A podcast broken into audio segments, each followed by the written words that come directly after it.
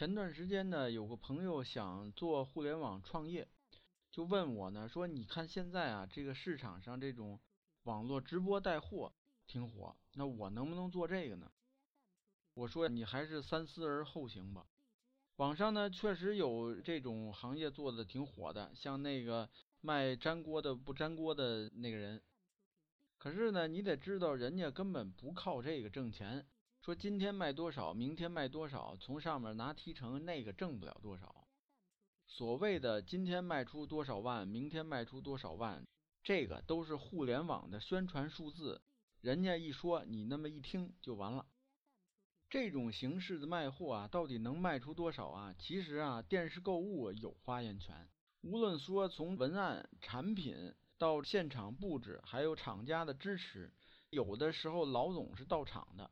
还有呢，主持人的主持水平等等吧，从哪方面来说呢，都能够碾压直播带货。可是最后能销售多少呢？当然有人说了，那电视购物不能跟网络直播比，它没互动，是有这个问题。还有包括像退换货啊这些事儿，电视购物呢是有劣势。但是呢，这两种形式呢，它本质是一样的，所以呢，具备一定的可比性。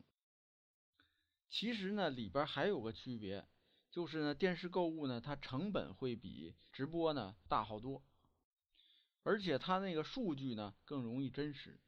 互联网上这些统计数据啊，满天飞，现在啊，没有谁会真正相信。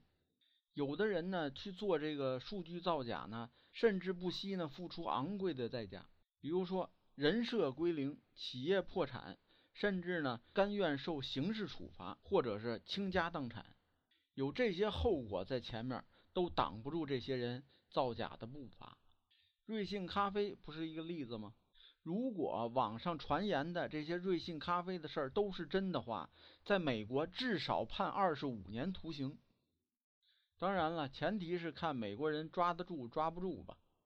那么我就问你，假如说数据造假，能够带来一个人人气的爆棚，并且呢，能让他赚到大把的钱，而且呢，还不用负任何责任，更不用说负刑事责任了。那你说造假这种事情是会越来越多呢，还是越来越少呢？那他又问了，那谁都知道这数据是假的，那就没人站出来质疑吗？那老张没质疑，那老李也应该出来质疑一下啊。这核心的关键呀，还是在一个利益问题。俗话说无利不起早，你看人家美国浑水公司，人家出一份利空报告，最后至少能赚几个亿，所以人家雇佣号称两千九百多人，挨个店铺盯着你，从早上到晚上数进来多少人，花了多少钱。所以啊，归根结底，我就跟这位朋友说了，我说你要是想做视频直播带货，首先啊，你得掂量掂量自己有没有能力把那个数据做出来。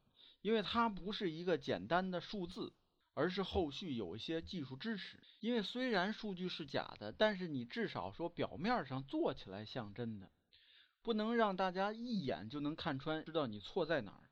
你想调查也行，除非你也雇上两千多人，你天天挨个盯着，那行。有人说卖水果，我一分钟就能卖十几万箱，说你想打假可以啊，你上那个产水果那个地里边。挨个数去呗，看看我最后到底卖出十几万箱没有？谁有那个功夫？所以说你要能做到这一地步，你就去干。如果没这个本事啊，你还是找个力所能及的工作做吧。